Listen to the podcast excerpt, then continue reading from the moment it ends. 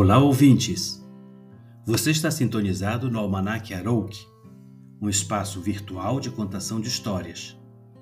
Nesta primeira temporada, narramos as fábulas de Esopo, do século VII antes da era cristã. Eu sou Osmar Arouk, bibliotecário, anfitrião e contador neste podcast. Obrigado por sua audiência.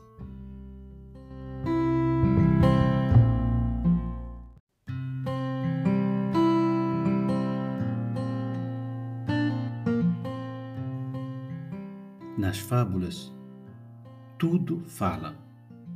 Plantas, animais, deuses e pessoas. Nas fábulas, tudo possui um discurso a ser ouvido e compreendido.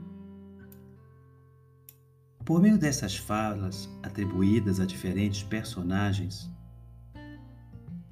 também ouvimos nossas próprias vozes interiores e enxergamos diferentes sujeitos que nos são familiares. A escolha das fábulas de Esopo para iniciar as contações de história deste podcast tem razões explícitas e implícitas. As explícitas referem-se ao valor intrínseco deste patrimônio cultural que as fábulas nos oferecem há mais de dois mil anos. As implícitas estão no âmbito de suas significações simbólicas.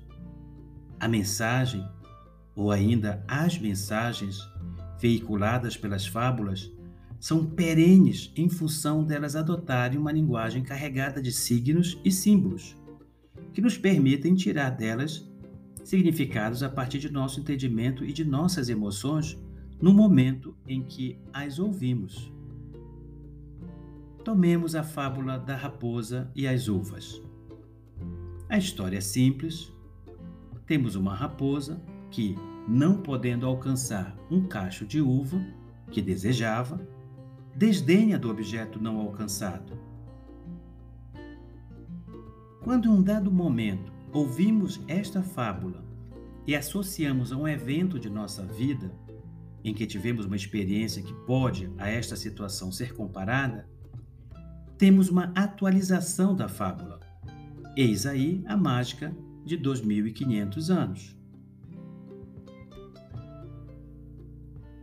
A cada fábula é acrescentada, no final da narrativa, uma moral da história, que funciona como uma espécie de chave interpretativa que articula um pensamento a partir da narração.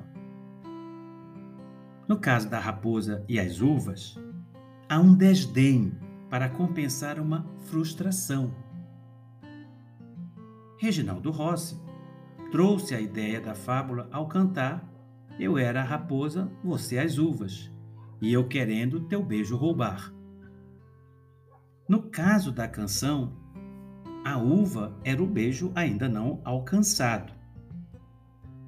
O significado que ele dará à ideia da fábula seguirá seu próprio caminho poético. Na canção, ele irá persistir na busca de seu objeto de desejo. No final da música, ele dirá: Por mais que você se esquivasse, eu tinha certeza. No fim do baile, na minha lambreta, aquele broto bonito ia me abraçar.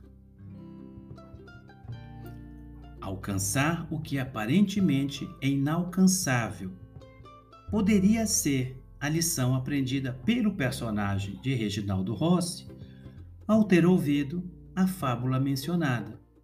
E assim, temos a liberdade criativa de quem ouve a fábula, que interpreta esta fábula e faz uso de sua lição conforme o tempo e as circunstâncias.